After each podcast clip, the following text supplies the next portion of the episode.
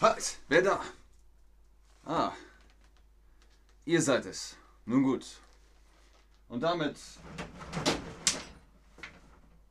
Hallo, seid gegrüßt.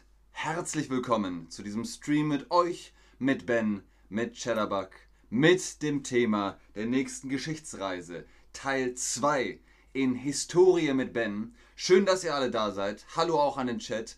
Fantastisch, dass ihr euch für Geschichte interessiert. Heute ist das Thema nämlich das Mittelalter. In der deutschen Geschichte Teil 2 behandeln wir das Mittelalter. In Teil 1 haben wir über die Antike gesprochen, über die Germanen. Jetzt geht es in Deutschland weiter. Das Mittelalter bricht an. Ich habe ein paar Fragen vorbereitet vorab. Was ist ein Ritter? Wisst ihr das? Ein Ritter ist sehr wichtig im Mittelalter, also ein Begriff im Mittelalter, den man kennen sollte. Was ist ein Ritter? Ist das ein gepanzerter Reiter zu Pferd? Ein gepanzerter Reiter zu Pferd? Was ist gepanzert? Gepanzert ist, wenn man Rüstung trägt, wenn man Metall oder Kette oder Leder oder ein Gambeson trägt, ein gepanzerter Reiter zu Pferd. Ist das jemand, der mit Falken arbeitet? Falken sind Greifvögel. Ist das jemand, der mit Falken arbeitet oder ist das eine Schachfigur? Schach war natürlich auch sehr wichtig im Mittelalter. Die Menschen haben Schach gespielt, die zumindest lesen und schreiben konnten und die besser gestellt waren als das einfache Volk. Aber ja, ein Ritter ist erstmal nur ein gepanzerter Reiter zu Pferd. Der hat ein Pferd, der hat meistens eine Lanze, Schwert oder Schild. Ich habe euch ein Bild hier mitgebracht. Ein Ritter ist ausgebildet in vielen Disziplinen. Der kann schwimmen, der kann reiten, der kann kämpfen, der kann lesen und schreiben, der kann singen, der kann, ähm, der ist höflich, der kann Manieren, also er hat Manieren und er ist meist von edler Herkunft. Edler Herkunft heißt, er kommt aus gutem Hause. Das ist ein Ritter. Nächste Frage, was ist die Minne? Was ist die Minne? Auch ein Begriff aus dem Mittelalter. Ist das ein Hemd? Die Minne ist ein Hemd die Minne ist ein Haus oder die Minne ist Musik, Lyrik und Poesie. Was ist die Minne?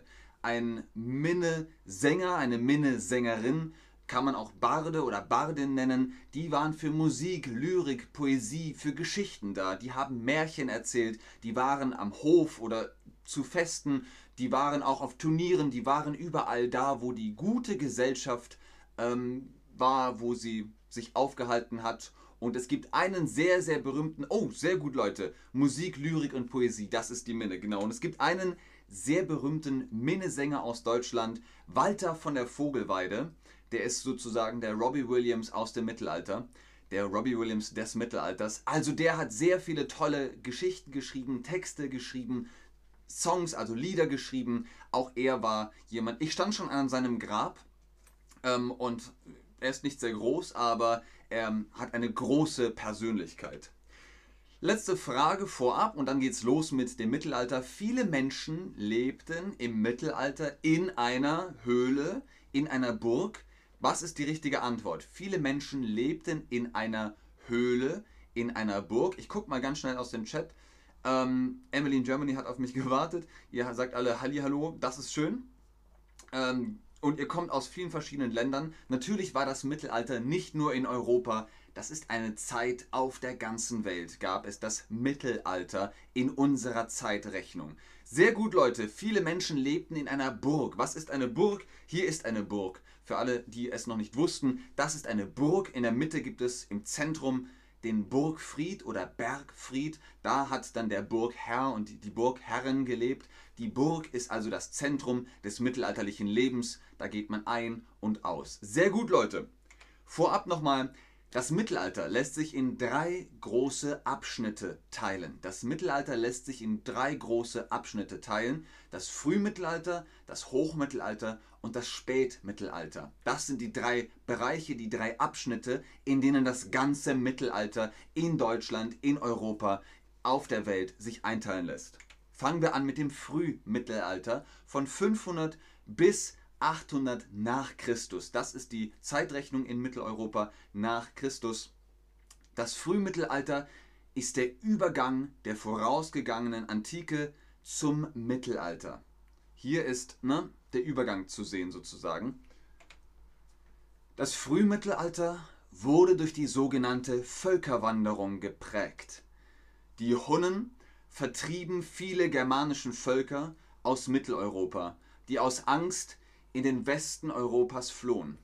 Die daraus folgende Wanderungszüge zahlreicher Völker, die wird als Völkerwanderung bezeichnet. Das war also ganz wichtig für das Frühmittelalter.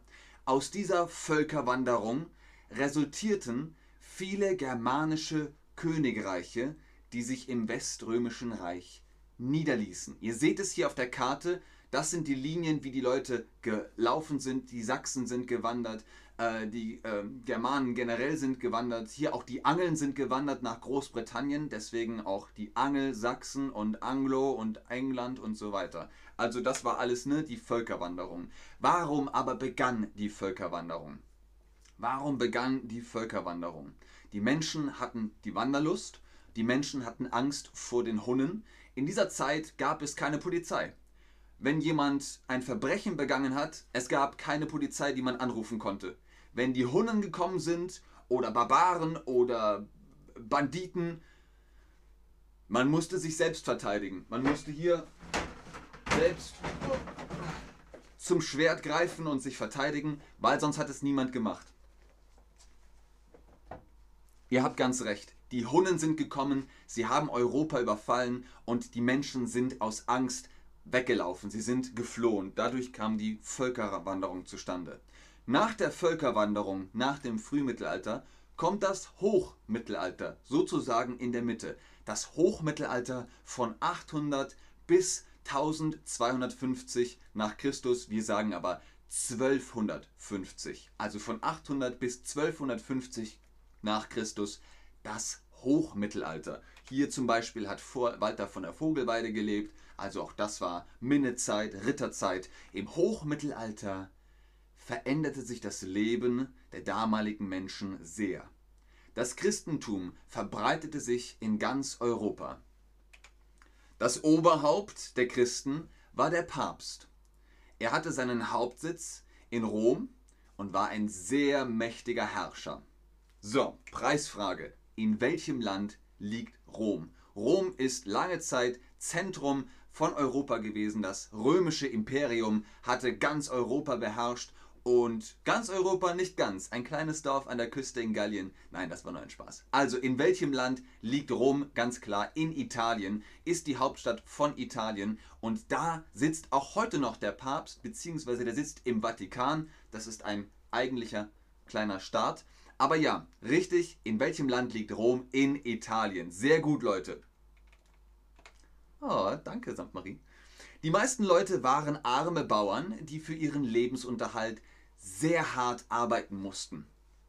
Die Bauern wurden vom Adel und der katholischen Kirche beherrscht.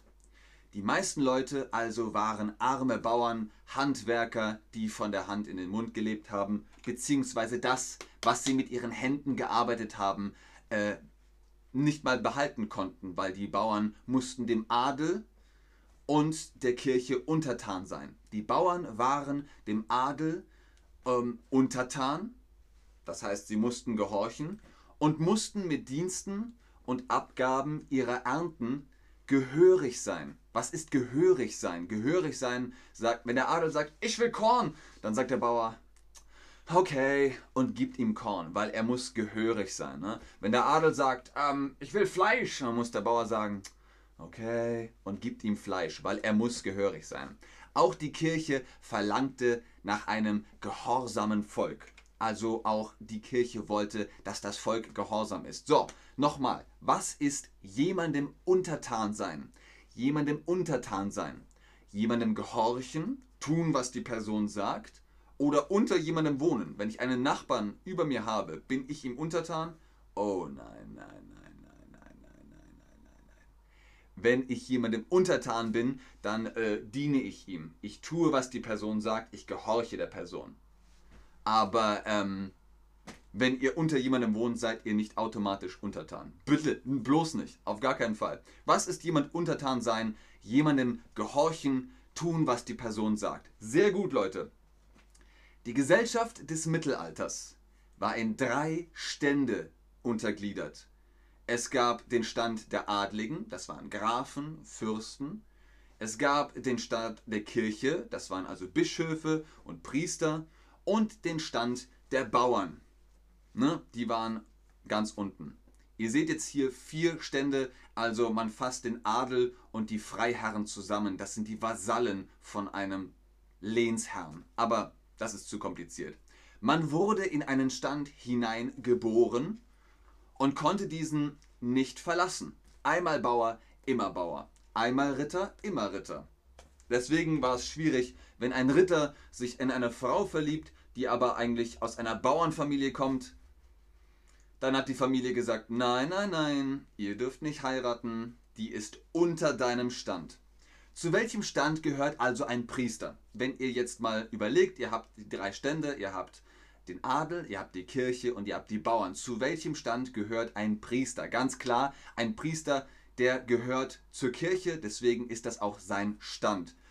Die Frage jetzt aber, zu welchem Stand gehört ein Graf? Wisst ihr noch? Grafen, Fürsten, Barone. Zu welchem Stand gehören die? Gehören die zum Adel? Gehören die zur Kirche? Gehören die zu den Bauern? Und achtet darauf, was ich mache. Zu dem Adel kann man auch zum Adel sagen. Zu der Kirche kann man auch zur Kirche sagen. Und zu den Bauern kann man auch. Nein, das geht nicht. Zu den Bauern. Das bleibt so. Aber ja, ein Graf gehört zum Adel. Der Adel, das sind die Bessergestellten aus gutem Hause, die blaues Blut haben. Obwohl blaues Blut ist schon wieder König und Königin. Aber ja, ein Graf, eine Gräfin, ein Fürst, eine Fürstin, ein Baron, eine Baronin, eine Comtesse oder ein Comtesse, ein Comte, die gehören alle zum Adel. Sehr gut, Leute, fantastisch. Und damit sind wir auch schon beim Spätmittelalter. Das Spätmittelalter, da ist jetzt bald schon Schluss mit dem Mittelalter. Denn Christoph Kolumbus entdeckt Amerika und dann sagt man, okay, hier ist jetzt das Mittelalter aus. Das Mittelalter geht also von 1250 bis 1500 nach Christus. Schwarzpulver ist erfunden worden und all diese Dinge, der Buchdruck, die Bibel, Luther, sehr viele Dinge passieren. Zur Zeit des Spätmittelalters veränderte sich das Klima in Europa. Durch die Abkühlung fielen die Ernten sehr gering aus. Die Ernte fiel sehr gering aus. Dies hatte eine große Hungersnot zur Folge, die zudem die Pest mit sich brachte. Etwa die Hälfte der Bevölkerung des damaligen Europas starb an Hunger oder an der Pest. Also es ging richtig zur Sache. Die Hälfte, das sind 50 Prozent von Europa, einfach gestorben. Das war ganz schlimm. Auch die Medizin war nicht so gut. Die Menschen haben sich, wenn sie ein Doktor um, oder eine Frau Doktor, die haben sich nicht mal die Hände gewaschen. Die hatten mit einer Leiche zu tun. Äh, dann haben sie ein Baby geboren mit den gleichen Händen. Und äh, mit der Pest genauso. Die Leute haben natürlich keinen Abstand gehalten, keine Impfung gehabt, keine Masken gehabt. Die sind alle gestorben. Warum gab es also nichts zu essen? Die Bauern hatten keine Lust. Oh, Lust hatten sie schon. Jeder wollte was essen aber sie waren krank, weil die Pest hat gewütet und das Klima hat sich stark verändert. Das hat sich einfach, also die Ernte, sie war kaputt. Es war nur ein wenig da. Ein wenig Korn, ein wenig Kartoffeln, äh, ein wenig Zwiebeln, aber nicht viel. Ganz genau, Leute. Wie viel Prozent der Bevölkerung starb damals? Wie viel Prozent der Bevölkerung starb damals? Wir haben gesagt, etwa die Hälfte der Bevölkerung starb entweder an Hunger oder äh, aufs, aus, äh, ne, aufgrund der Folgen der Pest. Etwa die Hälfte, das sind tatsächlich circa 50 Prozent. Ganz richtig. Okay, Verrechte schreibt, ich bin Beginner und verstehst nicht alles. Okay, das ist natürlich hier B2, also komplett in Deutsch. Ähm, ich hoffe, ihr könnt ein bisschen was mitnehmen, aber vielleicht, Verrechte, ist A1 besser für dich. Wie viel Prozent der Bevölkerung starb damals? Ja, circa 50 Prozent, ganz genau. Im Spätmittelalter wechselten sich im Deutschen Reich drei Herrschaftsgeschlechter ab. Was ist ein Herrschaftsgeschlecht? Ein Geschlecht ist eigentlich der Familienname im Prinzip. Man sagt so, okay, ich bin Benjamin Hansen aus dem Geschlecht der Hansen. aber ein Geschlecht ist meistens halt adelig. Ich bin nicht adelig, deswegen sagt man so, weiß ich nicht. Aus dem Geschlecht der Hansen. Aber damals war das sehr, sehr wichtig. Oh, ich bin Habsburger, aus dem Geschlecht der Habsburger. Oh, ich bin Luxemburger, aus dem Geschlecht der Luxemburger. Oh, ich bin Wittelsbacher, aus dem Geschlecht der Wittelsbacher. Die drei, die haben sich um ganz Europa, also naja, um das Deutsche Reich gerissen. Die wollten viel davon haben. Der bedeutendste Herrscher des Spätmittelalters war der Luxemburger Karl IV. Karl IV., der war ziemlich cool, der war ziemlich angesagt. Der hat gesagt, so Leute, ich bin jetzt mal Herrscher von dem Deutschen Reich, was los? Läuft. Der letzte Kaiser allerdings war, ähm, also das hieß damals das römisch-deutsche oder das heilige römische Reich deutscher Nation. Das war Friedrich III. Friedrich III. war der letzte Kaiser von dem römisch-deutschen Reich und der wurde auch in Rom gekrönt. Also ihr seht, auch hier in Rom ist ihm die Krone aufgesetzt worden vom Papst und der Papst und der Kaiser, die haben sich immer gestritten, weil der Papst hat gesagt, hey, ich bin der Vertreter von Gott hier auf Erden, du tust, was ich sage. Und der Kaiser hat gesagt, okay, aber ich bin der Chef von allen Menschen. Ne? Ich bin Boss von Deutsch-Römischem äh, Reich. Ähm, lass mal hier irgendwie zumindest kommunizieren. Also auch da war immer mm, mm, mm, mm Reibereien. Also die Frage nochmal an euch, was hat man Friedrich III. aufgesetzt? Was kam auf seinen Kopf? Man setzte Friedrich III. die Krone auf. Mal gucken, ob ihr Krone schreiben könnt. Ich gucke nochmal in den Chat. Wir das Marokko. Alles klar. Wer fragt, bist du aus Allgäu? Jud Matar. Ob ich aus dem Allgäu bin? Nein. Ich bin in der Nähe zwischen Erding und München. Da gibt es einen Ort, da bin ich aufgewachsen. Richtig, man setzte Friedrich III. die Krone auf mit K. Wer hat Luxemburg aufgeschrieben? Man kann Friedrich doch nicht Luxemburg aufsetzen. Ähm, aber okay. Also ja, und sogar mit Emoji. Es ist eine Krone. Man setzte ihm die Krone auf. Ganz richtig. Und damit ist das Mittelalter vorbei. Nach ihm führte Maximilian I. das Volk in die Neuzeit, auch als Renaissance bekannt oder wird auch Renaissance genannt. Nach ihm führte Maximilian I. das Volk in die Neuzeit, auch Renaissance genannt. Damit geht es dann in Teil 3 weiter. Die Renaissance, die Industrialisierung und die deutsche Revolution schaltet dann auch wieder ein, wenn es heißt Historie mit Ben. Wenn ihr mehr über das Mittelalter wissen wollt, erfahren wollt, ich kann euch da zwei Videospiele ans Herz legen, und zwar Kingdom Come Deliverance und auch Stronghold habe ich sehr gerne gespielt. Man ist im Mittelalter, man kann sich alles ansehen und ein bisschen was darüber erfahren. Ich bedanke mich fürs Einschalten, fürs Zuschauen, fürs Mitmachen. Ich sage, gehabt euch wohl, auf bald, bis zum nächsten Teil. Lebet wohl.